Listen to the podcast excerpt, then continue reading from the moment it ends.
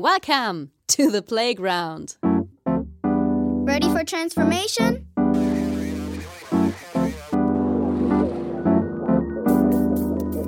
Modcast, the Masters of Transformation podcast.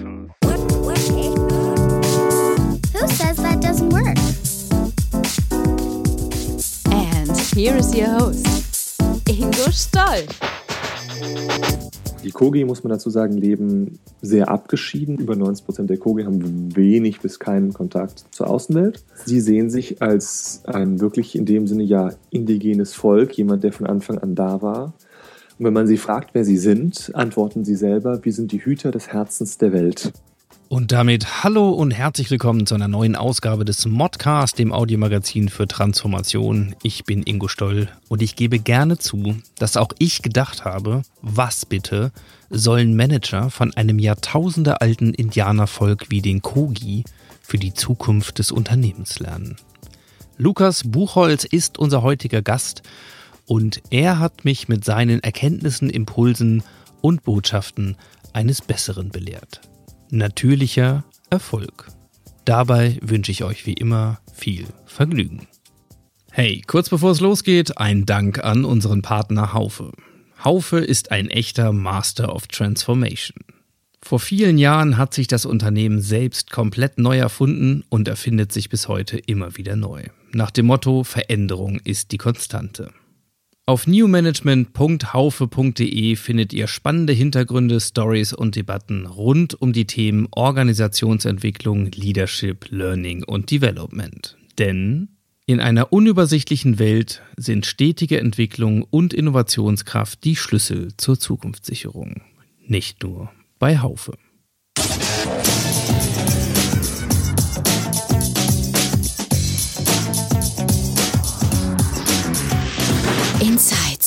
Ja, meinen heutigen Gast, Lukas Buchholz, begrüße ich wieder aus meinem kleinen mobilen Sendestudio hier vom Campingplatz, diesmal aus Ostpolen. Und äh, Lukas ist gerade in Kassel. Wir hoffen wie immer, dass die Leitung hält. Und wir haben ein sehr, sehr spannendes Thema äh, und auch eine sehr abenteuerliche Geschichte, die ich hier vermute. Und zunächst gilt mein Dank mal dem Matthias Behrens, der nämlich uns beide vernetzt hat und mich auf dich aufmerksam gemacht hat. Also Matthias, vielen Dank dafür. Und zum Einstieg, äh, lieber Lukas, vielleicht nur zwei Dinge. Das eine, was ich verraten darf, ist, du bist Jahrgang 1989. Richtig.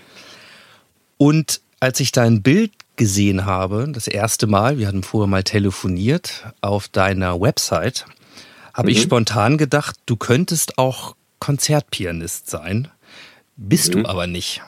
Ja? Nee. Ähm, was bist du oder was sagst du über dich, wenn du Menschen triffst, die dich noch gar nicht kennen?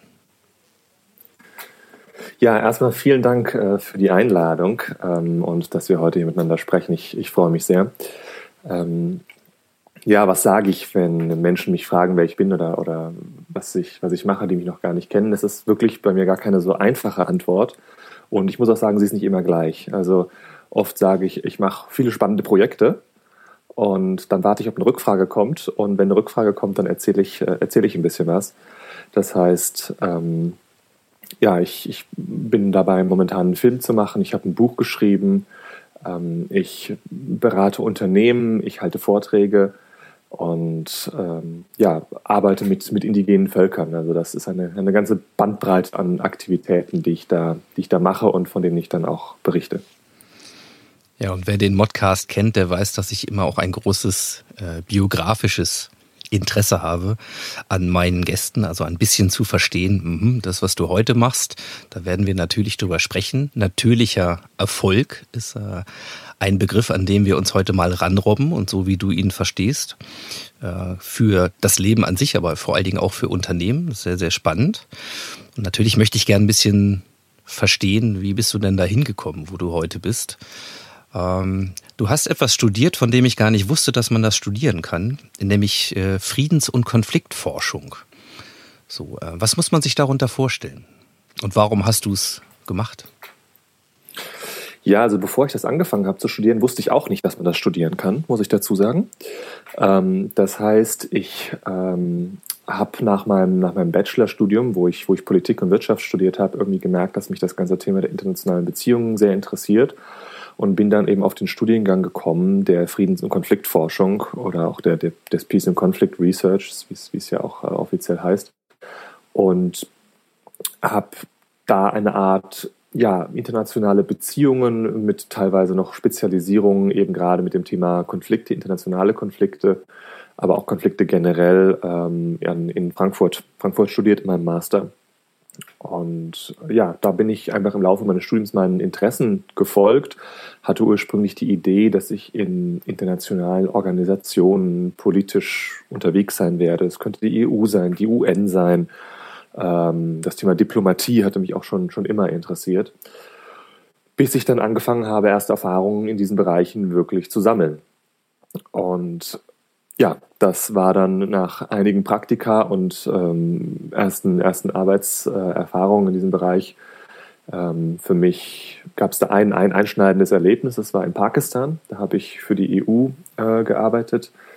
Und die ganze Art, wie das wie das funktioniert hat, wie das strukturiert war, hat mich ähm, zu dem Entschluss geführt, dass ich das nicht machen möchte, weil ich mich, weil ich gemerkt habe, ich fühle mich dort nicht wohl in diesem riesigen, in dieser riesigen Maschinerie, ähm, ich sage mal ein, ein kleines Rädchen zu sein und äh, die Art auch, wie wenig Kontakt zu dem, was eigentlich in dem Land vor sich geht, von jetzt meiner Erfahrung nach Seiten der dieser EU-Delegation to Pakistan, wo ich da unterwegs war, ähm, vorhanden war, äh, war äh, für mich wirklich ein ausschlaggebender Grund, dass ich gesagt habe, ich möchte mich nochmal komplett neu orientieren, was natürlich zu dem Zeitpunkt auch nicht einfach war für mich, weil ich immerhin fünf Jahre darauf hinstudiert hatte, genau an diesem Ort zu landen, nur um dann zu merken, dass es nichts für mich ist.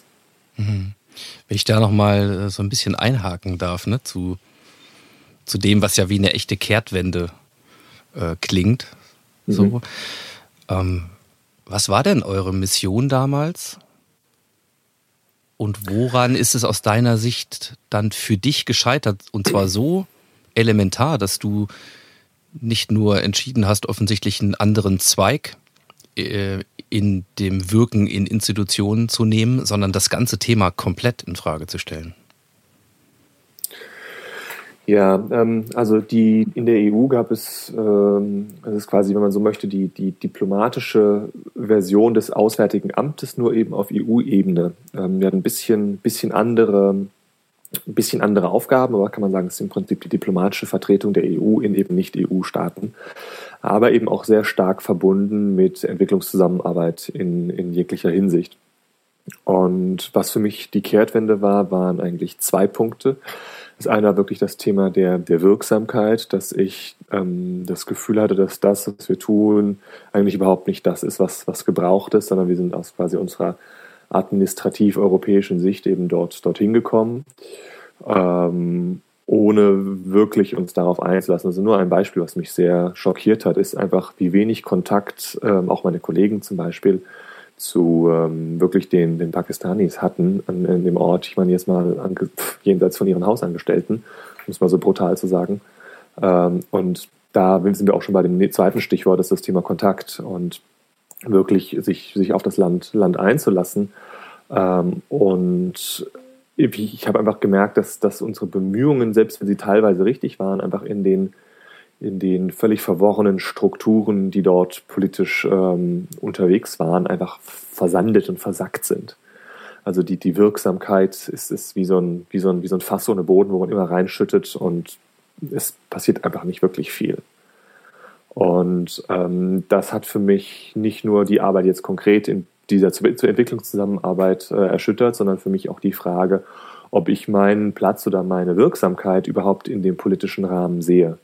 Und diese Antwort ähm, war dann für mich ein ganz klares Nein, weil für mich die Kontexte zu groß, zu administrativ bzw. bürokratisch, ähm, zu schwerfällig und äh, für mein Verständnis von, von dem, was ich erreichen möchte, einfach auch viel zu langsam waren.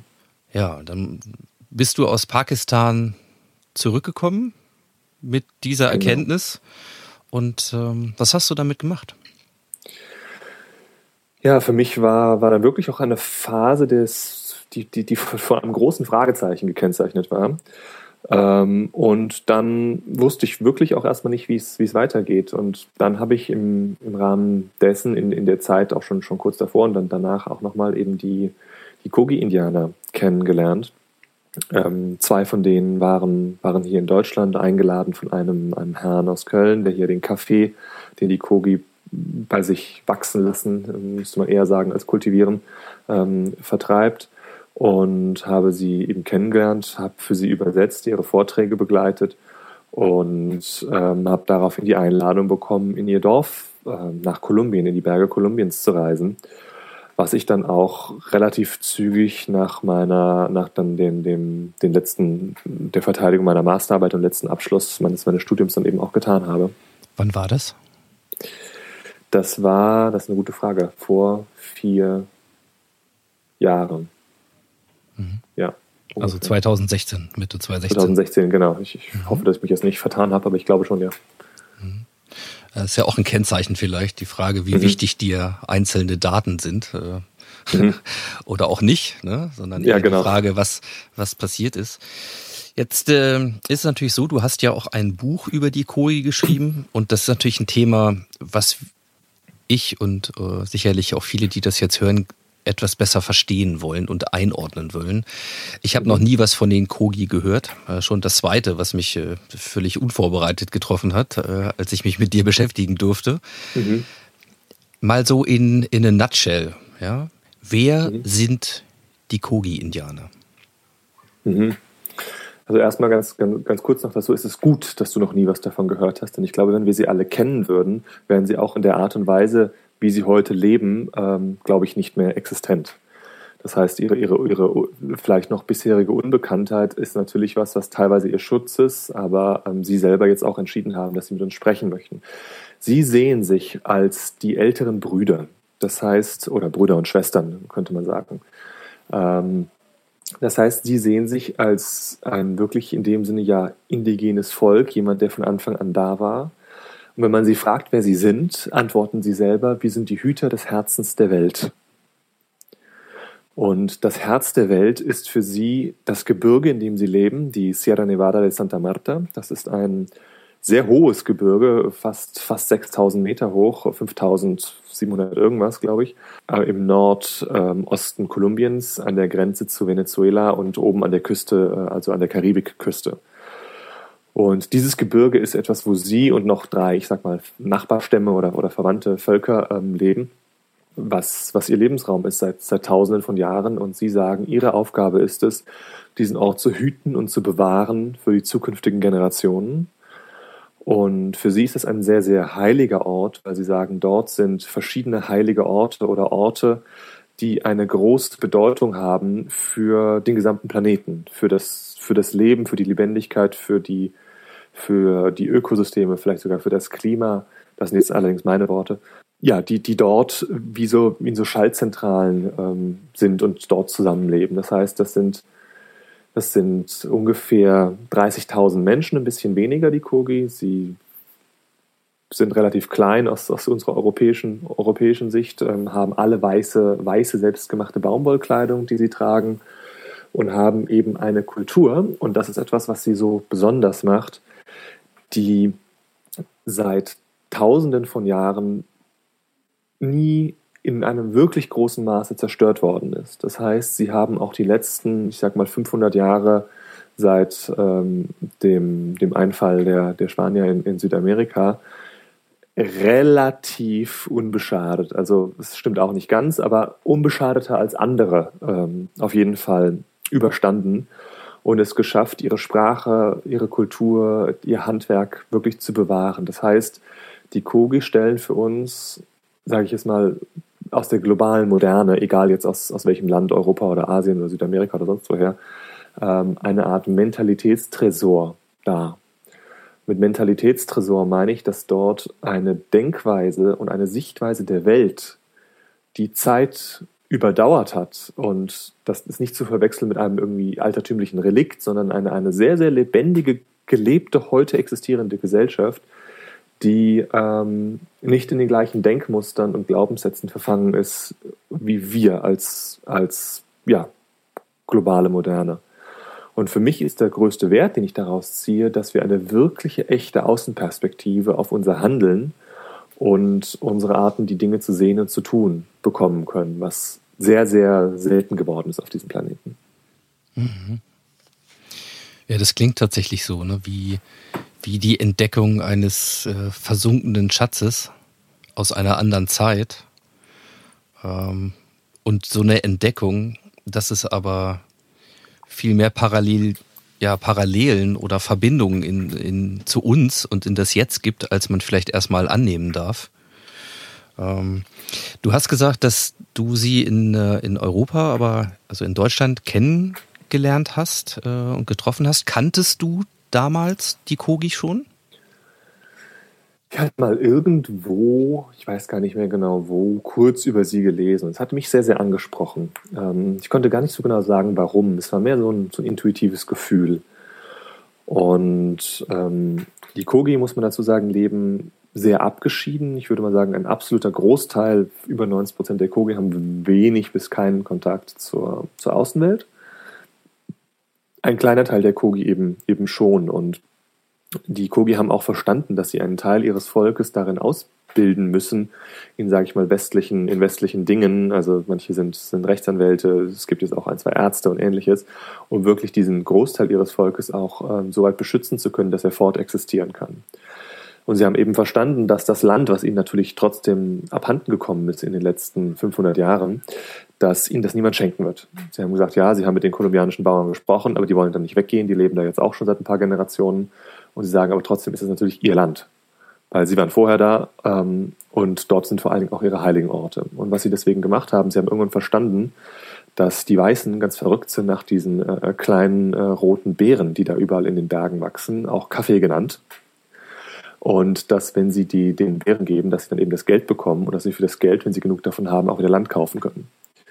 Und ähm, deswegen waren eben zwei von ihnen auch in Deutschland, um über dieses, diese, diesen Café und was, was da eben dahinter steht und was es auch für sie bedeutet, zu sprechen. Und dort habe ich sie eben kennengelernt und das habe ich, habe ich im Internet gelesen. Das hatte mich sehr, sehr angesprochen und ja, so ist der Kontakt entstanden. Ähm, du hast zwei Dinge gesagt, die ich gerne noch mal ein bisschen beleuchten möchte. Das eine ist, dass sie dich eingeladen haben. Da würde ich gerne auch mal verstehen zwischen, man trifft da jemanden, äh, der Kaffee exportiert, sicherlich von einem, äh, einem spannenden Volk, über das man ein bisschen was gelesen hat, bis zu, du entscheidest dich, dahin zu reisen und mehrere Monate dort zu verbringen, in dieser, auch in dieser Abgeschiedenheit. Da liegt ja noch ein bisschen was zwischen. Äh, deswegen vielleicht als erste Frage nochmal, wie ist es dazu gekommen? Und, und was hat das was hat das letzten Endes bewirkt oder was hat den Ausschlag gegeben für dich zu sagen, du machst dich dahin auf die Reise? Weil das ist ja nun beileibe kein normales Ausflugsziel, nicht mal aus Abenteuersicht gesehen. Das äh, stimmt wohl. Ähm, warum sie mich eingeladen haben, weiß ich nicht am Ende des Tages. Ich habe diese, hab diese Einladung bekommen und er meinte, ja, komm vorbei. Dann habe ich auch erstmal geschluckt und habe das erstmal einfach nur so hingenommen und habe jetzt mir nichts groß gedacht, habe gesagt, ja, mal schauen.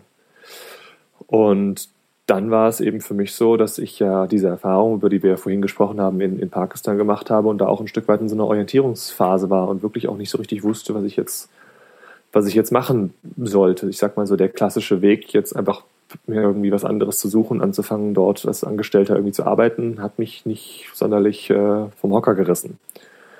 Das heißt, ähm, ja, dann, dann bin ich einfach dieser Einladung gefolgt, ohne eigentlich wirklich zu wissen, was mich dort erwartet. Also ich habe mich so ein bisschen eingelesen, ein bisschen vorbereitet, aber auch wirklich mehr schlecht als recht, muss ich, muss ich gestehen. Ähm, und das liegt mir, glaube ich, an sich vielleicht meinem Charakter auch ein Stück weit nahe, dass ich da ähm, sage, ich bin erstmal bereit, sehr viel auszuprobieren und mich einfach in alle möglichen Situationen erstmal reinzuschmeißen und zu gucken, wie es ist. Und genau das habe ich dann auch dort, dort gemacht und mich dann ja entschieden, da dahin zu fahren. Und was wirklich da entsteht, wusste ich nicht. Ich meine, ich habe ein Buch geschrieben, das hast du, hast du erwähnt, das trägt, trägt den Titel Kogi, wie ein Naturvolk unsere moderne Welt inspiriert. Ähm, und dieser Impuls, das Buch zu schreiben, der kam erst dort, auch, auch weil die Kogi mich, mich darum gebeten haben, weil sie gesagt haben, Lukas, wir haben verstanden, dass ihr Weißen durch zwei Arten lernt, durch Bücher und durch Filme. Und wir möchten gerne, dass ein Buch geschrieben wird. Und ähm, kannst du das machen? Wir sagen dir schon, was du reinschreibst. Du, du unterhältst dich einfach mit uns und das machen wir so. Mhm. Und ja, dem bin ich dann gefolgt. Wie lange warst du insgesamt da? Mehrere Monate, also fast drei Monate. Und das war 2016 oder später? Das war 2016, genau. Mhm. Okay. Jetzt ähm, komme ich dann zu meiner zweiten Frage, die du auch nebenbei schon erwähnt hast, nämlich die Kogi, hast du gesagt, haben sich entschieden, nicht quasi den Weg der Zurückgezogenheit zu gehen und sich zu entkoppeln vom Rest der Welt, sondern auf den Rest zuzugehen, auf, auf uns, auf die westliche Welt. Du hast äh, gesagt, dass es einen Teil von ihnen gibt, die dann eben diese Synapsen auch bilden als Unternehmer, als Anwälte und auch noch in einer anderen Form. Du, nämlich, äh, du hast gerade gesagt, du hast angefangen mit einem Buchprojekt. Zum Thema Film kommen wir ein bisschen später auch noch. Aber es gibt ja tatsächlich einen Film, den man auch bei YouTube sehen kann über die Kogi. Also offensichtlich der erste Schritt ähm, auf die Welt zu hat, hat diesen Weg gewählt. Und ähm, was mich sehr erstaunt hat, weil das in meiner Vorstellung erstmal gar nicht so vorkam, war, dass die Kogi diesen Film eben auch selber gedreht und auch geschnitten haben. Ja, also äh, mit Unterstützung natürlich und zwar von ähm, Alan Irata oder Irara, Entschuldigung, ähm, ein ehemaliger BBC ähm, Journalist, der dann allerdings schon sehr viel früher ähm, einen ähnlichen Weg gewählt hat wie du, nämlich äh, die die Kogi zu besuchen. Und ich habe in diesem Film Aluna, Aluna äh, habe ich gelernt, heißt übersetzt so viel wie Gewissen, auch schon einiges über die Kogi äh, lernen können. Ich weiß nicht, von wann dieser Film genau ist. Er steht bei YouTube mit 2018 Veröffentlichung. Ich weiß nicht, weißt du das, wann der gedreht wurde? Ich glaube, der ist ein bisschen früher. Ich glaube, so 15 oder, oder sowas rum. Also es gibt, ich weiß nicht, es gibt die deutsche Version, die ist, glaube ich, 2018, aber die englische Version ist älter. Aber ich muss es auch nachschauen. Mhm. Und den hast du aber wahrscheinlich nicht vorher gesehen, oder? Ähm, den hatte ich. Boah, ist eine gute Frage. Ich habe ihn inzwischen so oft gesehen, dass ich es nicht mehr weiß. Ich habe ihn, glaube ich, ich glaub, bald 15 Mal oder was gesehen. Ähm, deswegen, ähm, ich glaube, ich habe ihn vorher nicht gesehen, nein. Also ich habe tatsächlich, ähm, um mir auch nicht zu viel vorwegzunehmen, die, ähm, sagen wir mal so, die ersten 20 Minuten dieses Films gesehen als Vorbereitung auf unser Gespräch und war extrem berührt. Ähm, und zwar, weil das zum einen natürlich ein bisschen Eindruck gibt, mal visuell, wie die Kogi leben, wie die aussehen, wie sie sprechen. Also haben tatsächlich auch eine eigene Sprache, die du offensichtlich kannst. Kannst du gerne nochmal erklären, wieso oder wo du das gelernt hast. Ähm, aber vor allen Dingen auch mit dieser Klarheit einer, ja, ich will fast sagen, einer Mission. Eine Botschaft wäre mir fast zu wenig, mit der sie dieses Filmprojekt auch gemacht haben und offensichtlich auch den Impuls zu dir gesucht haben in, in dem Anliegen, da auch ein Buchprojekt zu erstellen. Und was mich so beeindruckt hat, ist diese, oh, das sind eigentlich diese Blicke, ja, und diese Präsenz. Also man hat das Gefühl, die, die gucken einem quasi durch den Bildschirm direkt in die Seele. Ähm, wie hast du denn die Begegnung mit den Kogi äh, erlebt? Also erst kurz vorweg, ich kann die Sprache nicht, also abgesehen von, von ein paar Wörtern, die ich dann dort, dort gelernt habe, sondern die Verständigungssprache war immer Spanisch. Also wie gesagt, mhm. manche von ihnen können ähm, Spanisch, sehr wenige gut Spanisch. Und das heißt, ich hatte immer einen, einen Übersetzer, ähm, wenn, wenn, das, wenn das Spanisch nicht ausgereicht hat von demjenigen, dem ich gesprochen habe.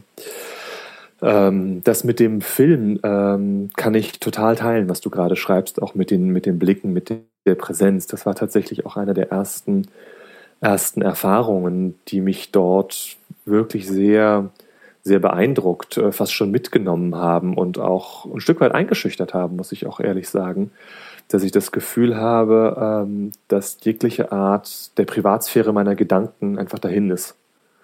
dass ich das Gefühl habe, dass ich so angeschaut und durchleuchtet werde, dass sie sehr wohl wissen, was ich denke und wer ich bin und was ich mache. Ähm, und dass es quasi keine Geheimnisse äh, gibt, die, die, ich, die ich vor ihnen halten könnte. Und ähm, das war am Anfang sehr ungewohnt und auch ein bisschen angsteinflößend. Und hab, ich habe mich mit der Zeit aber daran gewöhnt und habe es ja sehr, sehr genießen, genießen gelernt. Und würde es, ja, freue mich auch schon drauf, wenn ich die, wenn ich die Kogi wiedersehe, wieder, wieder in dieses, in dieses Feld, wir mal so, einzutauchen. Ähm, Genau, also zu dem, der, der, Film, der zeigt das auch, auch ganz schön, dass die Kogi, ja, genau diesen, diesen Impulsen ähm, nachgehen und wie ich ja schon gesagt habe, eben auch verstehen, dass wir über Filme lernen. Ob der Film jetzt wirklich dazu geeignet ist, in unserer Art, wie wir Wissen verstehen, zu lernen, ist, ist ein anderes, anderes Thema, aber es ist zumindest ein Stück weit ihre Perspektive, wie sie sich das vorstellen. Und der Alan Herrera hat ja vorher auch schon mal einen Film gemacht. Also es gibt inzwischen, glaube ich, sogar drei oder vier Filme ähm, über die Kogi, wo definitiv der Aluna-Film der, der bekannteste oder der größte ist. Ähm, aber es gibt auch noch einen ersten Film, äh, auch von Alan Herrera. Ähm, und äh, es gibt auch eine französische Dokumentation und ich glaube sogar eine Dreiseit-Dokumentation auch noch. Mhm. Ähm, also was in dem in dem Aluna-Film kurz am Anfang auch kommt, ist eine Sequenz, die stammt tatsächlich ähm, in der Veröffentlichung von 1990 bereits. Mhm. Und das ist schon ein Video, bei dem der, der Häuptling im Grunde ganz klar sagt, äh, wir stellen fest, unsere Natur, unsere Welt hier verändert sich. Die, die Bäume werden immer trockener, also es, äh, es gibt negativen Einfluss und wir müssen das stoppen. Also wenn wir nicht und damit meint er halt uns alle, endlich verstehen, dass wir damit aufhören müssen, dass wir etwas ändern müssen. Und dann bleibt das kurz offen. Und dann kommt das an einer etwas späteren Stelle im Film. Dann wird Mutter Natur, so übersetze ich das mal frei, äh, es für uns beenden. Und diese Warnung, so bezeichnen sie das auch, ist in dieser, in dieser Drastik und in dieser Klarheit der Botschaft verbunden mit der Art, wie, wie ich äh, eben die Kogi erlebt habe und wie du das gerade gesprochen hast, natürlich extrem eindrücklich. Und jetzt habe ich mich zum Beispiel gefragt, du hast vorher gesagt, du bist eigentlich auf dem Weg gewesen in den diplomatischen Dienst, in diese Administration, in das Verklausulierte, ja, äh, in das Suchen nach Kompromissen und ich meine, man erinnere sich nur mal an das Ringen ja, von Weltklimagipfeln und anderen äh, dieser, ja, dieser Zusammentreffen um die Formulierung von Abschlussbotschaften. Ne? So. Und dann kommst du in, in diese Welt der Kogi, die ja offensichtlich überhaupt keinen Platz hat für Verklausulierung, sondern genau das Gegenteil macht. Eine klare, direkte Sprache mit ganz eindringlichen Botschaften. Ähm, das klingt für mich tatsächlich wie eine 180-Grad-Erfahrung. Ja, war es auf jeden Fall. Also ähm, die, die Mamos, wie die Weisen der Kogi heißen, also es sind in dem, es, es ist in dem Sinne kein Häuptling. Die Kogi haben keine zentrale Führung, das muss man dazu sagen. Ähm, sie haben nur sogenannte Weise, die beratend tätig sind für die verschiedenen Dörfer und für das Volk der Kogi.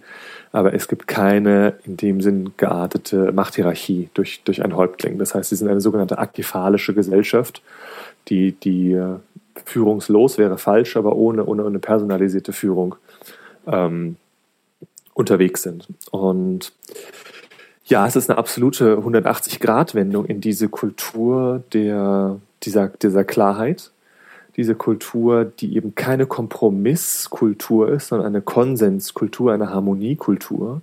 Und das heißt, Konsens heißt nicht nur menschlicher Konsens, sondern Konsens heißt Konsens mit allem Leben. Also dieses, ähm, da können wir gleich noch drauf eingehen, was, was einer der Kernpunkte ist in ihrem Verständnis der Welt, das nennen sie Jigoneshi oder der eine Gedanke. Ähm, aber ja, das war eine, eine, absolute, eine absolute Kehrtwendung. Und diese, diese Klarheit bekommt man auch immer sehr zu spüren. Ich meine, Sie selber, ich habe das schon gesagt, nennen sich die älteren Brüder und Schwestern. Konsequenterweise sind wir die jüngeren Brüder und Schwestern. Und ähm, ich drücke es jetzt auch mal sehr klar aus, äh, sie halten uns teilweise für ziemliche Vollidioten. Und sie schauen auf unser Leben, sie schauen auf unsere Gesellschaft, sie schauen auf unsere Städte, darum, wie wir uns organisieren, wie wir unser Leben gestalten und wie wir, wie wir ja, mit uns selber umgehen, mit uns im sozialen Kontext, sei es in Familien, sei es in Gruppen, sei es in Städten miteinander umgehen, aber auch natürlich, wie wir mit der Natur umgehen. Und all das äh, führt dazu, dass sie eigentlich nur zwei Erklärungen für uns haben. Die eine Erklärung lautet, wir haben Spaß an Zerstörung. Und die zweite ist, wir sind akut suizidal. Und unser Ziel ist, uns alle umzubringen.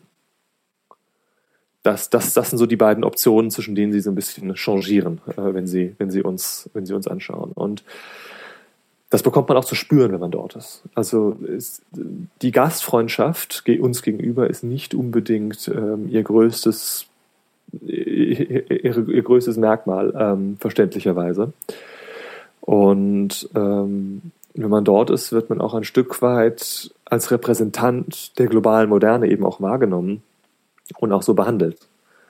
Und das war auch nicht immer einfach, äh, in keinster Weise dort zu sein. Und diese, diese Fragen und diese, diese sehr wichtigen Fragen auch gestellt zu bekommen die sie, die sie uns stellen über, über unser Leben. Warum nehmen wir mehr, als wir brauchen? Warum machen wir Dinge kaputt, äh, von denen wir wissen, dass wir sie kaputt machen und so weiter. Ähm, ja, das, das, das war ein sehr, sehr eindringlicher Teil der Erfahrung dort. Hast du das Gefühl gehabt, dich verteidigen oder rechtfertigen zu müssen in diesen Situationen? Ich hatte den Impuls, mich verteidigen oder rechtfertigen zu wollen, um eben oft auch zu merken, dass ich eigentlich nicht Substanzielles dazu zu sagen habe. Dass ich ihnen einfach nur sagen kann, ja, ihr habt recht und ich weiß nicht, warum wir das so tun. Wirklich wissen tue ich es nicht. Ich meine, ich habe ihnen dann versucht, was zu erklären von wirtschaftlichen Zwängen und wie Geldsysteme funktionieren und warum Wirtschaftswachstum wichtig ist in einem, in einem Geldsystem, was äh, was, was, was auf, eine, auf eine Art des Schuld, Schuldzins, äh, ähm, also Geldschöpfung durch Schuldzinsen basiert ist und so weiter. Und ähm, ich habe gemerkt, dass sie das teilweise verstanden haben, teilweise auch nicht, weil sie überhaupt nicht mit dieser Art des Abstrakten, was, was ja ganz, ganz vieles in unserem Leben bestimmt, die Art, wie wir abstrakt äh, Vereinbarungen geschaffen haben, umgehen können ich sage äh, immer so ein bisschen, die Kogi äh, leben in einem System, was anders als unser System kein geschlossenes System ist. Ich benutze immer die, die Metapher von Monopoly. Ich sage immer, es gibt Monopoly als Spiel und wenn ich Monopoly spiele, gibt es bestimmte Regeln, die gelten für Monopoly. Und wenn ich diese Regeln besonders gut spiele, bin ich in dem Monopoly-Spiel besonders erfolgreich. Dieses Monopoly-Spiel hat mit dem Rest des Lebens aber leider nichts zu tun, weil es ist einfach ein Brettspiel. Das heißt, diese Regeln sind in dem Sinne mit, haben, wenn du, sobald ich vom Monopoly-Tisch aufstehe und in meinen Garten gehe, sind völlig andere Regeln auf einmal relevant. Und wir haben Regeln, die sich selbst genügen, Systeme, die sich selbst genügen und die mit dem Rest des Lebens auf diesem Planeten mäßig bis gar nichts mehr zu tun haben. Anders bei den Kogi. Sie haben ihre gesamte Gesellschaft, ihr gesamtes Leben nach den gleichen Regeln und Prinzipien aufgestellt, wie der Rest des Lebens auf diesem Planeten eben auch funktioniert. Und das ist was, was uns grundlegend unterscheidet. Und Sie sagen, wir haben uns unseren eigenen Weg ausgedacht und uns so sehr in ihn verliebt, dass wir nicht mehr merken, dass er nirgendwo hinführt. Mhm. Was sind das für Prinzipien, die für die Kogi elementar sind?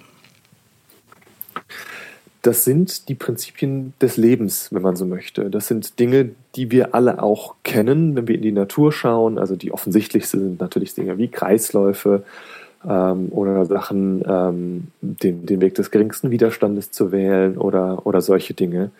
Ähm, es ist nicht so, dass man jetzt sagen kann, es gibt jetzt hier die 18 Prinzipien und die kann ich jetzt aufzählen, 1 bis 18. Ähm, sondern es sind ganz, ganz viele äh, auch Unterprinzipien oder bestimmte Aspekte, die hier und da greifen. Ähm, und sie sagen, dass diese Prinzipien alle geschrieben stehen in der Natur. Wir müssen nur hinschauen, um sie zu sehen. Und dass uns das zeigen kann, wie das Leben auf diesem Planeten gedacht ist und funktioniert. Denn die Natur hat diese Prinzipien, also sie kann diese Prinzipien nicht verlassen. Ähm, und alles, was es heute auch gibt, was wir an Natur sehen, ist etwas, was es nur gibt, weil es diesen Prinzipien so gut folgt, dass es heute noch gibt. Weil alles andere quasi, was dem nicht, was ist, was dem nicht folgt oder nicht gefolgt wäre oder wie auch immer, gibt es ja nicht mehr. Weil, also das, das, ist ja, das ist ja die Definition, ich sag mal, vielleicht von Nachhaltigkeit in dem Sinne. Das heißt, ähm, diese Prinzipien einfach wieder zu nehmen, wirklich zu verstehen und zu begreifen, was nicht unbedingt einfach ist. Ne? Also selbst die Kogis studieren das jahrelang intensiv. Ist nicht so, dass das für sie völlig offensichtlich und einfach ist. Ähm, aber sie verstehen die Wichtigkeit dieses Studiums der Prinzipien und das immer besser zu verstehen, beziehungsweise sich immer besser zu erinnern, weil sie sagen, am Ende können wir sie, können wir das, diese Prinzipien gar nicht lernen, wie man jetzt Vokabeln lernt oder wie man jetzt, weiß ich nicht, was auch immer lernt, ähm, weil wir ja selber Teil dieser, dieser Prinzipien sind und sie in uns tragen. Das heißt, diese Art des Wissens ist ein, Wissens, was, was, ein Wissen, was schon in uns liegt, was wir alle in uns haben, wo wir uns einfach in dem Sinne rückverbinden müssen zu um einerseits unser individuelles Leben, aber auch unser gemeinschaftliches Leben und, und das in der dritten Stufe, wie es die Kugel nennen, das territoriale Leben, also die Einbindung des, des menschlichen Lebens eben in das nichtmenschliche Leben, in die Natur, ähm, wieder nach diesen Prinzipien gestalten und vollziehen können. Ich habe in dem Aluna-Film ein Zitat gefunden, und zwar in einer Begegnung, die äh, auch äh, denkwürdig ist, nämlich die äh, Kogi machen sich da tatsächlich auf den Weg zu uns, in dem Fall nach London, äh, um Wissenschaftler zu treffen und den Wissenschaftlern im Grunde zu erklären, was ihre Weltsicht ist. Und ähm, das ist ja schon mal eine Umkehr und ein Perspektivwechsel zu dem, was man erstmal arroganterweise vielleicht so für natürlich hält, nach dem Motto, na, das ist irgend so ein zurückgezogenes indigenes Volk. Ja, was wissen die schon? Äh, jetzt bringen wir denen mal bei, wie es funktioniert. Und du hast mit den, mit den älteren Brüdern und den jüngeren Geschwistern schon gesagt, äh, wie sie das sehen und wie sie auf uns gucken. Äh, und dass man sich dem eigentlich, wenn man ganz ehrlich ist, auch nur kaum entziehen kann.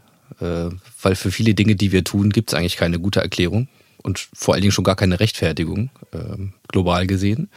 Jedenfalls wurde dort gesagt, naja, wir haben so das Verständnis, dass jede neue Generation im Grunde mehr Wissen hat als die vorhergehende. Im Sinne von Aufklärung, Forschung, Wissenschaft. Und die Kogi sehen es offensichtlich genau andersherum. Nämlich, äh, wir werden eigentlich immer dümmer. Also wir vergessen immer mehr von dem, äh, was wir eigentlich mal an Wissen hatten. Ähm, kannst du was ja auch erstmal ein abstrakter Gedanke ist, kannst du das an irgendwas festmachen? Also fallen dir Beispiele ein oder Situationen, wo diese Prinzipien greifen oder wo ein Kogi eben völlig anders handeln würde als, naja, ein westlicher Unternehmer oder ein westlicher Gesellschaftsvertreter, sage ich mal ganz allgemein. Also Woran zeigt sich das? Ja, mit dem Thema des Wissens sprichst du einen absoluten zentralen Punkt an an dieser Stelle. Ähm, die Kogi haben einen anderen Zugang zu Wissen, den wir uns teilweise nicht mal vorstellen können. Bei uns, und das hat man ja in der letzten Zeit, gerade auch in den letzten Monaten mit ähm, der ganzen Situation mit, mit Corona ja immer stärker erlebt, dass ähm, wir eigentlich nur eine Art von Wissen als seriös ansehen und das ist wissenschaftliches Wissen. Und es wird immer von der Wissenschaft gesprochen, als gäbe es nur eine. Das Wissen der Wissenschaft ist ja, der Ansatz ist, dass, dass wir sagen, wir zerlegen die Welt in immer kleinere Teile. Und je besser und je mehr wir die Welt zerlegen und je mehr Teile wir betrachten, desto besser verstehen wir die Welt. Deswegen, ich meine, wenn man sich anschaut, wo, wo jetzt geforscht wird, äh, worüber Doktorarbeiten geschrieben werden und ähnliches, die, die, die Wissensgebiete werden ja immer weiter detaillierter, immer, immer kleiner. Auch selbst in benachbarten Gebieten, sagen wir mal der Biologie oder sonst was, ist es ja teilweise inzwischen schon gar nicht mehr so einfach, wirklich zu verstehen, was derjenige forscht, der drei Laborplätze weitersetzt. Äh, und immer noch in der großen Überabteilung der Biologie unterwegs ist. Die Kogi hingegen gehen davon aus, man muss immer weiter rauszoomen und einen immer besseren Überblick über das Leben bekommen, also immer mehr in Bezug auf die Ganzheitlichkeit, also die, die, die, die großen Zusammenhänge gehen, um das Leben und die Welt besser zu verstehen. Das ist erstmal ein großartiger oder ein, ein, großer, großer Unterschied. Und ich spreche manchmal so ein bisschen ketzerisch bei uns, dass wir einem, einem epistemologischen Faschismus anhängen. Also quasi eine Art und Weise, wo von vornherein schon gesagt wird, welches Wissen hat Wert und welches Wissen hat keinen Wert. Nun zu deiner Frage mit den, mit den Beispielen. Die Kogi haben diesen Zugang des Wissens aus sich selber heraus. Ähm, in dem Film, den du eben angesprochen hast, Aluna, gibt es ja eben auch diese Szene in London äh, bei, dem, ähm, bei diesem Astronomen, wo sie da sind, der den Kogi ja erzeigen möchte, guck mal hier, äh, ich habe hier so ein tolles, tolles Plakat, das ist von dem und dem Teleskop und so, man merkt diese ganze Attitüde jetzt dem, ich sag mal, dem, dem dummen Wilden was erklären zu wollen. Und der Mamo, Mama Shibulata, ist derjenige, der da in diesem Film auftritt, völlig unbeeindruckt sich das anguckt und sagt, naja, guck mal hier, auf diesem Plakat gibt es genau hier an dieser Stelle äh, den Stern, den kenne ich. Und das Licht kommt von einem großen Feuer, was da, was da brennt. Aber den kann man von der Erde aus nicht sehen mit bloßem Auge. Und man sieht einfach, wie diesem Astronomen die Gesichtszüge entgleiten und er sagt so, ja, Stimmt, der, der Mamo hat gerade den einzigen Stern überhaupt auf diesem ganzen Bild, alles andere sind irgendwie Sternenhaufen oder Galaxien oder sonst wie was, entdeckt und das eben, das eben hier äh, dargestellt. Und ähm, völlig unbeeindruckt, also dass, dass, dass der Mama Shibulata auch, auch da ist, ähm, dass er ist, hier ist, um uns etwas zu zeigen. Ein weiteres Beispiel mit, mit Mama Shibulata ist, wo er in Frankreich unterwegs war, in einem Tal in den Alpen wo sie mit verschiedenen ähm, ja, professionellen ähm, oder Menschen verschiedener Professionen unterwegs waren, Geologen, Biologen, ähnliches. Und unter anderem, ähm, ja, also sie sind durch dieses Tal gelaufen und Don, da ist er gefragt worden, hier, ähm, was, was hältst du von diesem Tal? Also schau dir das mal an, Ökosystem, was, was sagst du? Und er, er konzentriert sich ähm, kurz, geht, geht da in, in Kontakt und sagt, ja, ist an sich nicht schlecht, aber es gibt eine Baumart, die gehört hier nicht her. Und er zeigt auf einen Baum, dessen Namen er natürlich nicht kennt, weil es ja unsere Bäume sind. Die gehört hier nicht her und ähm, die nimmt zu viel Wasser weg und das führt dazu, dass dann die anderen Bäume dort oben vertrocknen und eben erklärt den ganzen Menschen, die dort sind, genau die Effekte, wie das auf das Ökosystem wirkt und was da passiert. Und die zucken alle ein bisschen mit den Schultern und sagen, pff, okay, ja, ich meine, der hat auf die Kiefer gezeigt, gehört die nicht hierher, keine Ahnung ähm, wie kommt er darauf und so weiter. Und ähm, danach haben sie angefangen, das zu recherchieren, was der, was der Mamo erzählt hat. Und haben festgestellt, dass wirklich tatsächlich in diesem Tal Kiefern gepflanzt worden sind. Und zwar durch Österreich als Kriegsreparation an Frankreich für den Ersten Weltkrieg. Und dass wirklich Kiefern in diesem Tal eigentlich überhaupt nicht vorkommen. Und da haben sie eine lange Analyse für gebraucht, um das historisch zu recherchieren und ähnliches. Wohingegen der Kogimamo sich einfach, ich sag mal, ein paar Minuten konzentriert hat und wirklich in Verbindung gegangen ist mit dem, was da ist. Weil er ein Wissen hat, dass er die Natur lesen kann auf eine Art und Weise, die wir überhaupt nicht verstehen. Und deswegen finde ich es so wichtig, gerade solche Beispiele anzubringen, ähm, um, um die Expertise, die diese Menschen, diese indigenen Menschen bis heute bewahren, diesen Zugang zu Wissen, den wir uns nicht erklären können oder sagen wir mal erst langsam anfangen erklären zu können, ähm, dass der einem extrem großen Wert beiwohnt und dass meiner Meinung nach dieses Wissen ein Wissen ist, was uns in den nächsten Jahren und Jahrzehnten sehr, sehr, sehr, sehr, sehr, sehr wertvoll sein wird, um einige der ja, drängendsten oder größten Probleme, die wir auf dem Planeten haben, ähm, durch eine wirklich andere Perspektive auch lösen zu können. Ja, ich danke dir nochmal für diese, für diese Beispiele. Die machen das, glaube ich, sehr gut greifbar und relativieren nochmal in ganz wichtiger Form äh, vielleicht die ersten Stereotypen, Gedanken, die man so als westlicher Gesellschafter äh, hat, wenn man an indigene Völker denkt. Das führt mich in der Überleitung zu dem, was ich ja so ein bisschen als, äh, als Titel auch für unser Gespräch auf deiner Website gefunden habe und mir so genommen habe, nämlich diesen Begriff äh, des natürlichen Erfolges. So. Und ich würde dich bitten, mal ein bisschen was zu diesem Begriff zu sagen. Was, was verstehst du unter natürlichem Erfolg? Was ist das für dich? Natürlicher Erfolg ist ein Erfolg, der eben wieder diesen Prinzipien folgt, ähm, die das Leben an sich darstellt. Es gibt ein Zitat, was ich sehr liebe. Das ist von dem Herrn, äh, Herrn Fester als, als Biokybernetiker, der gesagt hat, die Natur ist das erfolgreichste Unternehmen aller Zeiten.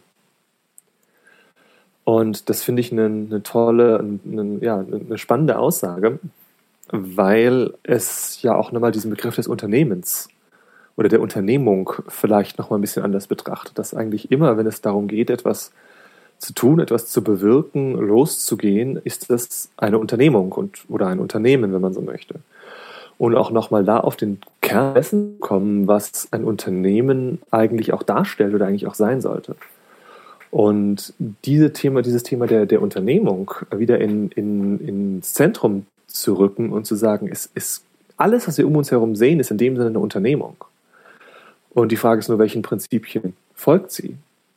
Und diesen, diesen sogenannten natürlichen Erfolg ein, ein ganzheitlicher Erfolg, der diese ganzen Aspekte, die wir eben auch schon teilweise angesprochen haben, eben auch wieder, wieder berücksichtigt.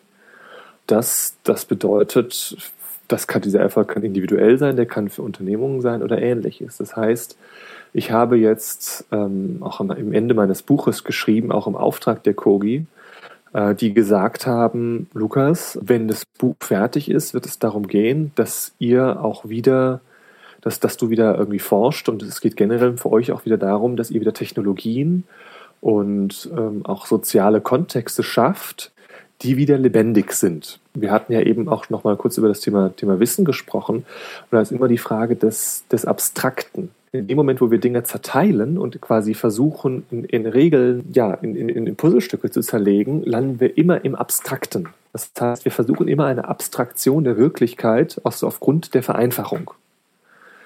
Was etwas grundlegend anders ist, wie die Kogi, die eben in diesen Kontakt gehen. In den Kontakt mit dem, was ist, ohne abstrahieren oder vereinfachen zu wollen das ist etwas, was ich eben auch wieder bei, bei Unternehmen anfange zu beobachten, wo Menschen, und das sind für mich großartige Pioniere auch der, der Transformation und, und des Wandels, den, der ja ansteht und den, den, der auch immer mehr im Kommen ist momentan, die wirklich wieder diesen Impulsen, die auch in ihnen sind, folgen und wieder im Kontakt sind mit dem, was die Wirklichkeit ist. Die Wirklichkeit der Menschen, die Wirklichkeit der Kunden, der Mitarbeiter, was auch immer was jenseits des, dieser, dieser Herrschaft des, des, des Abstrakten, der sich ja in ganz vielen Lebensbereichen bei uns breit gemacht hat und gerade in Unternehmen, wenn es immer nur noch um, um EBIT, äh, um, um, um Profit oder um, um sonst was geht, ähm, was natürlich trotzdem wichtig ist. Also es, es, geht nicht darum, jetzt, dass wir alle nur noch Gemeinwohl machen und äh, kein, kein Profit mehr irgendwie erzielt werden soll. Das ist da, das ist nicht der Sinn der Sache.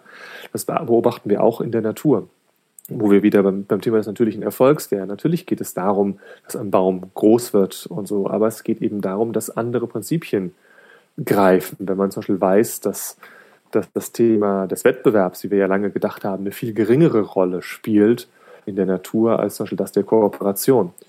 Und sowohl intern als auch extern. Und deswegen habe ich mich dann nach dem Schreiben meines Buches auch mit diesen Worten der Kogi, die ich am Anfang wirklich nicht verstanden habe. Sie haben gesagt, ja, schau danach, wo es wieder diese natürlichen Prinzipien gibt bei euch. Wer macht das schon? Wo ist dieses Wissen? Ihr müsst das wiederfinden. Ihr müsst euch da wieder dran erinnern. Und gut, sie haben dann auch gesagt, ich sollte noch eine Akademie gründen zu diesen Themen. Und da habe ich mich eben auf die Suche begeben und habe auch Unternehmen gefunden, die in dem einen oder anderen Aspekt wieder ja, diesen Prinzipien folgen oder sich an diesen Prinzipien orientieren und damit allesamt extrem erfolgreich waren. Und das fand ich sehr, sehr spannend. Ja, das zeigt schon so ein bisschen, äh, du hast am Anfang gesagt, es geht dir immer um Wirkung, also um Wirksamkeit mit etwas. Deswegen so die Frage, wie wirksam kann ein Buch sein oder auch ein Film? Äh, du hast es im Grunde schon ja, vermutlich indirekt äh, ein Stück weit beantwortet. Wahrscheinlich kann es immer nur ein Schritt sein auf dem Weg. Äh, und deswegen würde ich gerne mal wissen, wenn du hast es schon angesprochen, wenn es jetzt um Unternehmung geht, wenn es darum geht, dieses, diese Prinzipien diese Erkenntnisse, dieses alte Wissen im Grunde neu zu entdecken, sich zu erinnern, dann hast du dir eben nicht den Weg der Politik dafür ausgesucht, sondern den Weg, äh, noch mehr in Kontakt zu kommen mit Unternehmern, mit Unternehmungen und vielleicht auch selber welche zu starten. Also ähm, wie, wie glaubst du wirksam zu sein auf diesem Weg? Was machst du? Ähm, ja, das ist, das ist genau der richtige Punkt. Ich habe die Unternehmen ausgewählt, weil ich dort meine eigene Wirksamkeit als größer empfinde und, und äh, erfahre. Ähm, generell glaube ich einfach, dadurch, dass Unternehmen kleiner sind als politische Kontexte ähm, und äh, von der Struktur her nicht so, nicht so behäbig, ähm, kann dort schneller mehr erreicht werden. Und das ist der eine Punkt. Der andere Punkt ist, dass ich ja Unternehmen oder die Art, wie Unternehmen bisher auch geführt wurden, als einen der zentralen, auch kritischen Punkte sowohl für unsere, unser menschliches Zusammenleben sehe. Also wenn man, wenn man sich Arbeitskontexte oder ähnliches anschaut, ist ja viel Stress ähnliches, ist ja viel daraus auch ähm, äh, sind, sind Gründe für, für psychische Probleme, teilweise auch für körperliche Probleme oder sagen wir mal generell für, menschliches Unbehagen, als auch auf der anderen Seite die ganze Ökolog der ganze Öko die ganze ökologische ähm, Seite dessen, wo natürlich Unternehmen durch, durch die Art, wie sie handeln, auch einer der, der, Hauptfaktoren sind, die an, an der Zerstörung wirklich aktiv als, als, als, als durchführende Agenten äh, teilhaben. Und ähm, deswegen habe ich mich dafür entschieden, eben mit Unternehmen zu arbeiten, erstmal zu lernen, zu schauen, was gibt es dort schon bereits an Menschen, in welche Richtung gehen die. Da gibt es einige sehr spannende Beispiele, kann ich auch gerne gleich nochmal zwei, drei Sachen zu sagen. Ähm, und für mich selber ist es eben so, dass ich dort einerseits beratend tätig bin, um diese Erkenntnisse, die ich bei den Kori erlangt habe, mit reinzubringen in Unternehmungen, ähm, ich, ja, Unternehmungen zu helfen, sich zu wandeln, beziehungsweise auch in, in, in dem neuen Aufbauen von Unternehmen wirklich äh, diese Prinzipien anders, anders zu verankern, beziehungsweise zu schauen, wie sie sich zeigen können. Und das, das Zweite ist eben, wie gesagt, selber auch an, an der Schaffung von Unternehmen teilzuhaben, die für mich sehr spannende auch Ansätze verfolgen oder ähm, auch, auch wirklich in Technologien unterwegs sind, die ähm, die ja die, diesen Prinzipien wieder folgen, die wo man wirklich sagt, dort, dort wird ein Mehrwert geschaffen für die für die Menschheit, wo ich jetzt nicht den 150. Turnschuh äh, produziere, äh, jetzt statt in Weiß diesmal in Pink, wo man wirklich sagt, braucht man das oder braucht man das jetzt nicht, sondern äh, wirklich zu gucken, was was was ist das, was es wirklich braucht, gerade auch an, an nachhaltigen Technologien, an Umwelttechnologien, an Dingen, wie sagen wir, die Luft reinigen, die in der Müllverwertung äh, wieder aus Müll wieder wieder ähm, wieder wertvolle Rohstoffe zu machen und ähnliches unterwegs sind. Und das ist das, wo ich, wo ich da eben auch ähm, mich, mich unternehmerisch einbringe. Dann nutzen wir doch die Chance, wenn wir sozusagen äh, nicht nur die Herrschaft des Abstrakten vielleicht hinterlassen, äh, hinter uns lassen wollen, sondern auch das Abstrakte generell. Versuchen wir es mal konkret. Kannst du aus dem Prozessen, Unternehmen, wo du Einblicke hast, wo du äh, mitwirkst, vielleicht mal zwei, drei aus deiner Sicht dann eben vorbildliche Beispiele benennen, die zeigen, wie diese Prinzipien im unternehmerischen Handeln tatsächlich ja, etabliert und gelebt werden können? Ja, das kann ich gerne machen. Also ich würde da drei oder vier, müssen wir mal schauen, ähm, Pioniere gerne an, anführen. Mhm. Äh, bei denen habe ich nicht mitgewirkt, aber es sind für mich wirkliche, wirkliche Leuchttürme. Ähm, was ich auch, auch schön finde, also Leuchtturm bedeutet für mich, äh, sie dienen zur Inspiration, nicht unbedingt zum Nachmachen. Ähm, denn für die Kugik geht es auch immer darum, dass wir unser eigenes finden, also ganz, ganz der Analogie des, des äh, Ökosystems folgen. Je quasi unterschiedlicher das Ökosystem ist und je diverser, desto resilienter und stärker ist es. Und genauso sehen sie auch uns Menschen mit unseren Ansätzen, sowohl individuell als auch von dem, wie sie jetzt die Völker sehen, dass sie sagen, die Völker müssen unterschiedlich sein und bleiben ähm, weil dann haben wir quasi eine große Diversität an Sichtweisen, an Ansätzen und ähnliches und diese Diversität ist unsere Stärke. Diese Individualität ist, stellt quasi diese Resilienz dar und das ist was, was ich in, ähm, in verschiedenen Unternehmen gesehen habe. Also ich fange fang vielleicht erstmal mit zwei Beispielen an, die das Menschliche äh, ins Zentrum rücken und dann zwei, die wirklich großartige ähm, nachhaltige Technologien auch entwickelt haben.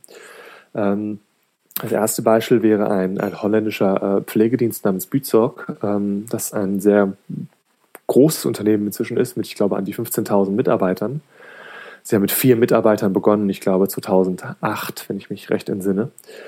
Und dieses Unternehmen ist komplett auf Selbstorganisation basiert. Das heißt, es ist ein, ein Unternehmen, ähm, wo es Gruppen gibt. Es geht, also sie arbeiten im Bereich der häuslichen Pflege, kommen aus Holland wo es Gruppen gibt von Menschen, äh, die ich glaube ungefähr aus, aus zwölf Mitarbeitern mehr oder weniger bestehen, die sich komplett selber führen. Und dieses gesamte riesige Unternehmen von 15.000 Mitarbeitern basiert quasi auf diesen kleinen äh, familiären Zellen, wenn man so möchte, die komplett ohne jede Hierarchie arbeiten. Das heißt, das gesamte Unternehmen hat keinen Teamleiter, keinen Abteilungsleiter, keinen Bereichsleiter. Es gibt genau null Manager. Es gibt kein Management des Unternehmens. Und dieses Unternehmen hat im Sturm innerhalb von zehn Jahren den gesamten Pflegemarkt in Holland erobert. Ähm, die, die, die Leute sind teilweise anderen Firmen massenhaft übergelaufen, wirklich in, abteilungsweise übergelaufen zu dem Unternehmen, haben gesagt, wir kündigen bei unserem alten Unternehmen als gesamte Abteilung und wollen am nächsten Montag bei euch anfangen, was auch passiert ist. Ähm, weil sie einfach diese ganze Bürokratie, die ganze Kontrolle, dieses ganze Managen von außen ähm, abgeschafft haben. Und da finde ich immer so schön den Vergleich, wenn man wieder in die Natur schaut, wenn ich mir sage, ich möchte etwas sehr, sehr Komplexes organisieren, sagen wir mal den Frühling. Wer managt den Frühling? Und da kommen wir auch relativ schnell äh, zu, der, zu der Erkenntnis, niemand. Und trotzdem ist es so, dass sich eine extrem komplexe Wandlung an Tieren, an Pflanzen, an allem drum und dran in einer Perfektheit und Harmonie entfaltet, wo man sich sagt, wie kann das sein? Wie kann dieses ab, ab, also absurd, perfekt und harmonisch abgestimmte Ineinandergreifen einer Entfaltung passieren? Und das ist, da sehen wir wieder, dass das Thema der Selbstorganisation etwas ist, was dem Leben inhärent äh, als, als Qualität innewohnt. Das heißt, warum sollte es bei uns Menschen anders sein? Und das ist, finde ich, das, was dieses Unternehmen wunderschön zeigt, ähm, dass das eben sehr, sehr wohl möglich ist und dass die Entscheidung getroffen werden. Ja, gut, es gibt manchmal Konflikte, normal. Ähm, da haben sie interessanterweise übrigens ein Beratungssystem von, ich sag mal, Mentoren oder Beratern von außen, die hinzukommen, um dann dort einzugreifen. Exakt so, wie es die Kogi übrigens machen bei Entscheidungsfindungen. Ähm, wenn es Konflikte gibt, dann haben sie eben auch die, die Mamos oder Sakras, die, die weisen Männer und Frauen, die kommen, um dort zu beraten. Und das ist etwas, wo ich sage, das ist, das ist sehr, sehr spannend und es zeigt, dass es geht, dass einige unserer Vorstellungen der, des, wieder des Abstrakten, wenn wir sagen, man muss kontrollieren, man muss managen, man muss dies, man muss das, ähm, teilweise einfach nicht stimmen. Das ist vielleicht ein, ein erstes Beispiel. Ein anderes Beispiel, was, was in Deutschland auch inzwischen, glaube ich, sehr bekannt ist, ist die Hotelkette Upsalzboom, ähm, die das ganze Thema der persönlichen Entwicklung und der Verantwortung, der wirklich radikalen Selbstverantwortung ähm, auch sehr ins, ins Zentrum rücken. Auch dort gibt es einen spannenden Film, den das genauer interessiert, heißt Die Stille Revolution. Ähm, auch sehr sehenswert. Ähm, die, die eben dieses, die Frage wirklich des Individuellen, und da sind wir nicht wieder im Thema Wissen, dass das, wer ich bin und wie ich bin, wieder im Zentrum dessen steht, wie ich handle. Und dass ich nicht immer nur versuche, im Außen einen Schuldigen zu finden, sondern wirklich für das, für das einzustehen, wer ich bin und wofür ich bin. Genauso machen es die Kogi die Kogi, für die Kogi ist das Thema Verantwortung und auch Selbstverantwortung auch ein sehr, sehr hohes Gut. Und genau das auch wieder in einem Unternehmenskontext eben anzubieten und nicht zu sagen, ja, äh, quasi, das ist alles Privatsache, bitte macht das abends äh, zwischen 19 und 21 Uhr, ähm, ist etwas, was ich, was ich auch als sehr, sehr, sehr, sehr wertvoll erlebt habe in dem Sinne. Vielleicht noch zwei, zwei Beispiele, wo man sagen, da sind also spannende Produkte entwickelt worden. Das andere ist ähm, eine Firma, die heißt Erwin, äh, ähm, Erwin Thoma Holz oder Thoma Holz ähm, GmbH. Das ist eine österreichische Firma, die baut Holzhäuser. Und sie haben eine Art und Weise gefunden, das Holz, was ja an sich ein seit tausenden von Jahren vorhandenes, eigentlich ganz einfaches Material ist, wieder so zu verwenden, dass die Wände so eine sogenannte thermische Trägheit haben. Das heißt, dass die Wände ähm, die Hitze und Kälte so gut speichern können, dass diese Holzhäuser, ähm, wenn sie richtig aufgestellt sind, mit entsprechenden Fenstern, entsprechenden Positionen, ähm, ohne jegliche Technologie, wenn man so möchte, keinerlei Heizung und keinerlei Klimaanlage brauchen. Und zwar nie. Die Temperatur fällt nie unter 18 Grad und geht nie über 23 oder 24 Grad. Das heißt, wir haben schon Lösungen für Häuser, die aus natürlichen, und zwar 100% Holzbaustoffen sind, ohne Lacke, ohne Metall, ohne Schutzmittel, ohne gar nichts, sondern das Holz wird in bestimmten Phasen des Mondes geschlagen, wo ähm, das so wenig Wasser im Holz ist, die sogenannte Saftruhe, äh, dass das Holz so widerstandsfähig auch gegen alle möglichen Schädlinge ist, dass es keinerlei Behandlung braucht, um extrem langlebig zu sein. Also man, man sagt, dass diese Häuser, ich sag mal, 300 bis 500 Jahre halten und eben ähm, ja, keinerlei, keinerlei Heizung, keinerlei Klimaanlage äh, irgendwie brauchen, um das, um das Klima zu, zu regulieren. Und diese Häuser sind gebaut worden von Tromsø im Polarkreis bis hin in den Iran oder ähnliche, ähnliche heiße Länder, ähm, wo man wirklich gezeigt hat, egal wo, in welcher Klimazone auf diesem Planeten es funktioniert. Ähm, und das sind natürlich Lösungen, wo man sich sagt, wow, muss das jetzt sein, wenn man hier irgendwie toxisches Styropor irgendwie in, in großen irgendwie äh, Isolierschichten um Häuser rumpackt und dann Schimmels wieder und ähnliches und diese ganzen Folgeprobleme, wie wenn man einfach das, diese Genialität der Natur, die durch den Baustoff Holz uns gegeben worden ist, einfach mal wirklich sieht und anerkennt und nicht der Meinung ist, man muss jetzt noch extra Styropor erfinden, was irgendwie toxisch äh, und äh, nicht, nicht nachhaltig und äh, Ähnliches ist, weil wir der Meinung sind, die Natur hat es nicht gut hinterlassen. Das ist ja was, was die Kogi immer sagen. Und sie fragen uns immer, glaubt ihr, die große Mutter, damit meinen sie die Natur, hat es nicht gut hinterlassen? Glaubt ihr das wirklich?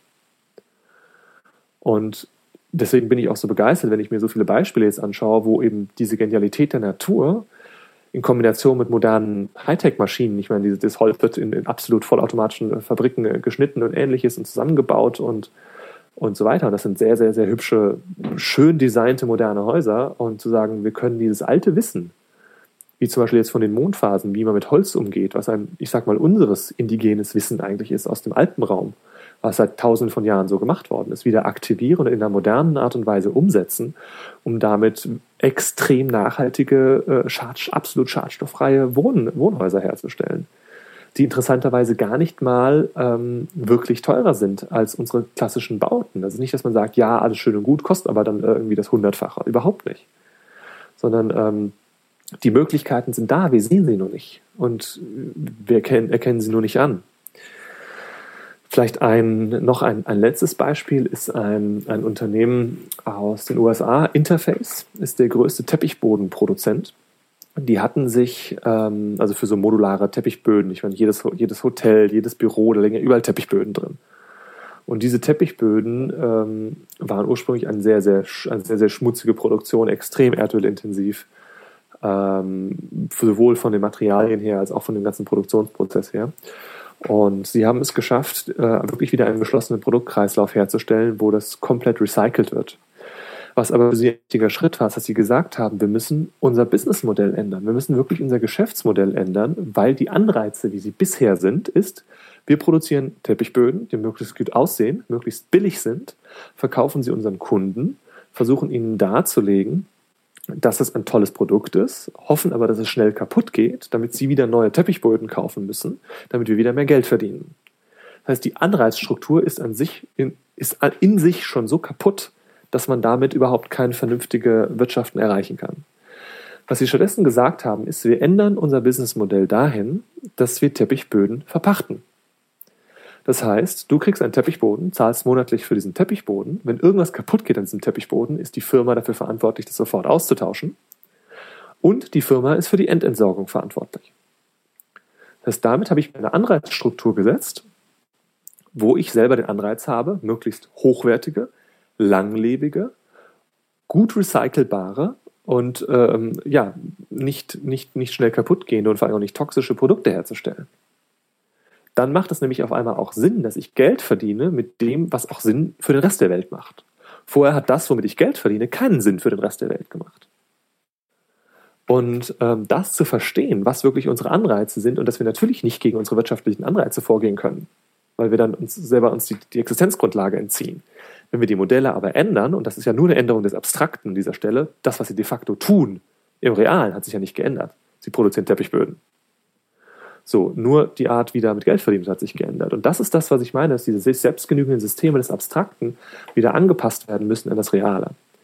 Und das führt dazu, dass diese Firma ähm, eben sehr, sehr nachhaltig ist, komplett geschlossene Produktkreisläufe hat, inzwischen, glaube ich, sogar CO2-neutral ist seit 2018 als Weltkonzern. Ich meine, die haben über eine Milliarde Umsatz. Also das ist jetzt kein, kein nicht, nicht, nicht der Bäckerladen um die Ecke. Und die jetzt ähm, sogar noch viel weiter gehen. Die haben, verfolgen momentan ein Projekt, das nennen sie Factory Like a Forest, wo sie gesagt haben, wenn wir irgendwo eine Fabrik hinbauen, äh, machen wir damit Dinge kaputt im Ökosystem. Zum Beispiel die Fähigkeit, Luft zu reinigen, Wasser zu reinigen, Boden zu befruchten, was weiß ich was alles. Und sie haben gesagt, wenn wir eine Firma, eine, eine Fabrik irgendwo hinbauen, muss die Fabrik von dem, was sie für das Ökosystem leistet, genau das gleiche leisten wie das Stück Land, was wir weggenommen haben. Sprich, wenn ich sage, wir haben jetzt, weiß ich nicht, einen Hektar oder zwei Hektar oder wie groß auch immer jetzt die, die Fabrik werden soll, die wir wegnehmen, müssen wir das, was sonst die Bäume und Pflanzen dort zum Beispiel geleistet hätten, im Sinne von Luftreinigung, Wasserreinigung etc., muss unsere Fabrik leisten. Das heißt, wir müssen uns so in das Ökosystem einfügen, dass im Prinzip die Beeinträchtigung so gering wie möglich bleibt.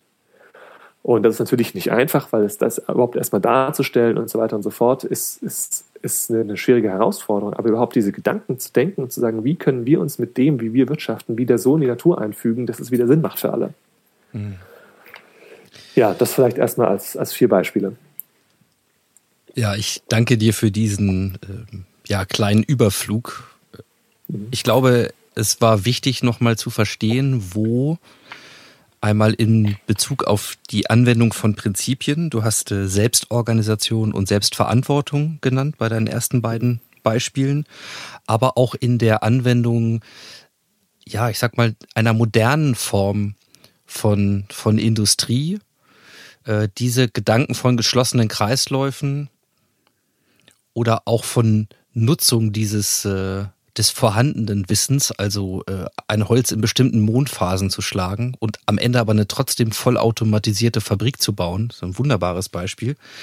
Also es macht nochmal deutlich, wie es gehen kann und dass es auch schon passiert und dass diese Beispiele genutzt werden müssen, um daraus zu lernen. Und was ich auch wichtig fand, nicht um es genauso zu machen, sondern anhand dieser Inspiration eigene Wege zu suchen, um wirklich ein diverses und damit resilientes System zu schaffen für uns. Ähm, also ich, ich danke, das war, glaube ich, nochmal eine ganz wichtige ähm, Übersetzung und, und macht es eben nicht abstrakt, sondern konkret greifbar. Das heißt, für mich zum Schluss vielleicht mal tatsächlich Anlass darauf hinzulenken, wo du heute stehst und wo dich dein Weg auch hinführt. Äh, und ich glaube, wir haben hinreichend gut verstanden, warum es nicht die Politik ist oder die Institutionen der EU, sondern an anderer Stelle du Wirksamkeit entdeckt hast. Du hast vorhin kurz mal das Wort der Akademie in den Mund genommen oder auch den, den Wunsch, fast möchte ich sagen, den Auftrag der Kogi, ja, im Gegenzug zu all dem Wissen, nicht nur ein Buch zu schreiben, sondern mehr damit zu machen, was uns hilft, ähm, dass diese diese Ideen, diese Prinzipien tatsächlich in die Praxis zu bringen. Äh, du hast mal eine, eine Plattform benannt, äh, und das findet man auch auf deiner Website, die heißt, äh, oder glaube ich, findet man da noch nicht, wenn ich das so richtig sehe, glaub, mhm. beim Vorgespräch, die hast du als, hast du mit dem Namen Weitblick bezeichnet. Also in welcher Form glaubst du am wirksamsten sein zu können in der Übersetzung all dieser Dinge? Wo, wo führt dich dein Weg hin? Was wirst du machen? Also ich glaube, ich werde immer verschiedene Dinge machen. Ich bin immer jemand, ich, ich liebe es, Projekte zu machen. Ähm, und ich, ich merke auch immer, dass ich mich in einer Position wiederfinde, die ich jetzt einfach mal als Mittler zwischen den Welten beschreibe. Das heißt, ich habe immer das Gefühl, dass ich irgendeine Art von, von Übersetzungstätigkeit oder Vermittlungstätigkeit oder auch eine Tätigkeit des Zusammenbringens ausübe, wie jetzt zum Beispiel in dem Fall das, das indigene Wissen mit der modernen, äh, mit der modernen Wirtschaft oder und ähnliches. Das heißt, diese Plattform Weitblick ähm, hat die Idee, ähm, diese Pioniere, die wir, die wir haben, ähm, und die ich auch teilweise angesprochen habe, dieses ganze Pionierwissen zu sammeln und in Form einer, einer Online-Plattform mit einer Mischung, ich sage mal, aus, aus, aus Netflix ähm, oder und Online-Kurs ähm, schön aufzubereiten und einfach dieses Wissen auch zur Verfügung zu stellen. Ähm, für Menschen, die sagen, hier, wir wollen aktiv mitarbeiten, wir wollen was lernen, wir wollen das, wir wollen das umsetzen. Ähm, und da richtig, da richtig diese, diese Pioniere ähm, einfach bekannt zu machen, auch weil es gibt schon so viele großartige Dinge und die meisten Menschen wissen es einfach nicht. Es ist wirklich einfach eine, eine Frage des, des Nichtwissens oft. Und ähm, das ist, das ist ein, ein Teil dieser, dieser Akademie. Die Akademie äh, wird hoffentlich noch sehr viel weiter reichen und wird, ich sage mal, so modular langsam entstehen mit verschiedenen Aspekten. Und auch hier ist es wieder der Punkt, dass ich gesagt habe, es macht Sinn, mit den Unternehmen anzufangen. Einerseits, weil es schneller geht und andererseits, weil natürlich auch äh, Finanzierungen ähm, leichter, leichter sind und auch mehr, sag ich mal, ein Produkt natürlich rausgemacht werden kann, denn das muss sich ja auch am Ende wieder selbst tragen. Also es geht nicht darum, dass es hier von Spendengeldern oder ähnlichem langfristig finanziert sein, sein soll, was natürlich für den Staat sehr hilfreich ist, aber jetzt langfristig ähm, schon auch alleine stehen soll. Ja, das ist, das ist ein Projekt, ähm, was ich verfolge. Ähm, ja, es gibt einen Film namens bis, also er heißt, heißt Success. Es geht um das Thema des natürlichen Erfolges, wo, was wir eben auch schon angesprochen haben, der eben auch das in Form eines, eines Kinofilms darstellen soll. Ähm, ja, es, es, es gibt, das sind die Themen, an denen, an denen ich dran bin, auch im Austausch mit, mit anderen, auch wirklich die Frage, wie man diese Art der Bildung auch wieder mehr ähm, etablieren kann, zum Beispiel an Universitäten oder ähnliches. Ähm, da, da gibt es Gedanken in dieser Richtung. Ähm, ich habe auch schon erwähnt, dass, dass ich selber auch ähm, Unternehmen berate und unterstütze, wie man da wieder Zugang zu bekommen kann, beziehungsweise überhaupt erstmal das Verständnis dessen, was es eigentlich braucht, jenseits von, wir machen jetzt ein bisschen Solarstrom und pflanzen äh, drei Blümchen bei uns äh, im Garten ähm, und, und nennen uns dann nachhaltig in dem Sinne, ähm, was, was es wirklich braucht an, an grundsätzlichen Überlegungen und Menschen dort auch wieder mit hinzubegleiten oder mit anzustoßen, wieder mal diese Gedanken zu denken und dort auch von den Pionieren hin zu, zu übersetzen. Und da sehe ich mich, mich eben langfristig als, ja, als, als Berater, als, als Autor, eben aber auch als, als Filmemacher und als Unternehmer um, um dort natürlich auch selber umzusetzen, äh, wofür ich stehe oder was ich, was ich, was ich vertrete. Und ähm, dort ja verschiedenste Projekte eben zu gründen und voranzutreiben. Ja, und wer das jetzt gehört hat und sich vielleicht eingeladen fühlt, ähm, darüber noch mehr zu lernen, in, in Kontakt zu dir zu kommen oder diese Potenziale, die du hast, zweifelsohne ähm, auch für sich zu nutzen. So, ähm, wo würdest du die Leute gerne hinschicken? Wo findet man Informationen zu dir und deinen Projekten? Ähm, man findet das auf, auf meiner Website, da findet man einen groben Überblick und sonst sind die Menschen äh, einfach erstmal eingeladen, äh, mir auch einfach eine E-Mail zu schreiben. Also meine Website ist äh, www.lukasbuchholz.com ähm, und sonst meine E-Mail-Adresse office at lukasbuchholz.com ist, ist etwas, wo Menschen sich einfach an mich, an mich wenden können und wirklich auch sagen können, was ist das, worum es ihnen geht. Ich, ich halte sonst auch Vorträge, äh, gerne auch in, in, Unternehmen oder ähnlichen Inspirationen in diesen Themen, um wirklich diese Ideen ähm, zu, zu vermitteln. Das heißt, auch wenn da sich jemand angesprochen fühlt, äh, kann er mir da gerne einfach eine E-Mail schreiben und dann, dann kommen wir ins Gespräch. Und ähm, ja, das, das sind die Punkte, wo, wo man mich am besten erstmal, erstmal erreicht. Ja, lieber Lukas, ich danke dir ganz herzlich für deine Zeit und Bereitschaft und für das Teilen deiner Erfahrungen und auch dieses äh, wiederentdeckten Wissens, ja, ähm, was, was da ist und wie es halt in Anwendung gebracht werden kann. In der Tat äh, wünsche ich dir ganz viel natürlichen Erfolg und wenn ich sage dir, dann wünsche ich mir und uns das allen auch gemeinsam, nämlich äh, nach diesen Prinzipien wieder zu arbeiten. Und ich glaube, man kann sich sehr gut vorstellen, dass das ein Weg ist, wie es gehen könnte. Ja, und dass es eben nicht darum geht, Technology will save us und wir verästeln uns weiter in immer kleineren Einheiten. Ich glaube, du hast da einen sehr schönen Blick auf das Ganze auch hier vermittelt und insofern darf ich dir vielleicht zuschreiben und sagen, dass ich sehr froh bin, dass dein Weg nicht als Vermittler und Übersetzer äh, weiter in den politischen Ebenen erstmal sich, äh, beinahe hätte ich gesagt, verfangen hat, sondern dass du es auf andere Weise tust, äh, ja. diese Welten miteinander zu verbinden und das Große und Ganze äh, zu sehen und wieder auch ins Bewusstsein zu holen und das eben nicht nur als Filmemacher oder nur als Autor, sondern auch selber als Unternehmer oder in der Begleitung von Unternehmen. Äh, ich wünsche dir noch viele Mitstreiter und viele Projekte ähm, und auch neue Vorbilder in der Entdeckung. Du bist mit Sicherheit eine ähm, für mich und für uns heute hier gewesen. Und insofern, ja, wünsche ich dir einfach viel natürlichen Erfolg bei deinen weiteren Wegen und Projekten. Vielen, vielen Dank.